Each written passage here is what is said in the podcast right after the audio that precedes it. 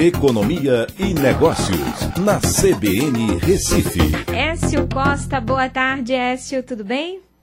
Boa tarde, Carol, boa tarde, da CBN, tudo ótimo.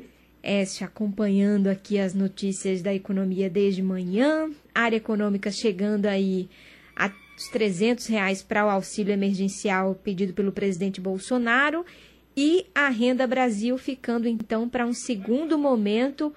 Que impacto tem isso na nossa economia, Écio?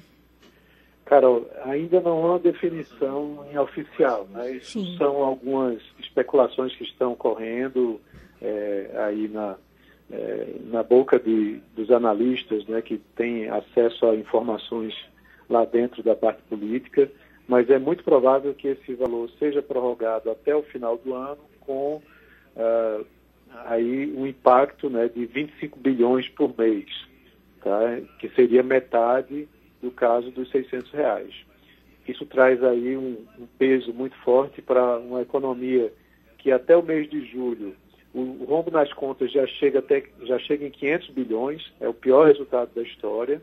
É, e o governo vai se endividar muito esse ano para poder honrar com os compromissos. Né?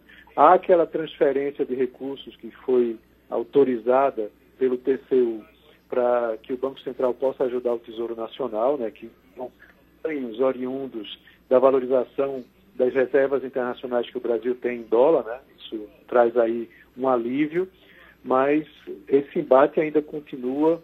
É, acho que semana que vem deve ser anunciado o programa do Renda Brasil, mas com início no ano que vem, onde a gente vai ter até o final desse ano esse ajuste. E deve ter não só uma redução do valor, como também uma, um ajuste em quem recebe, porque a gente sabe que muita fraude tem acontecido e isso deve ser é, fiscalizado mais do que está sendo.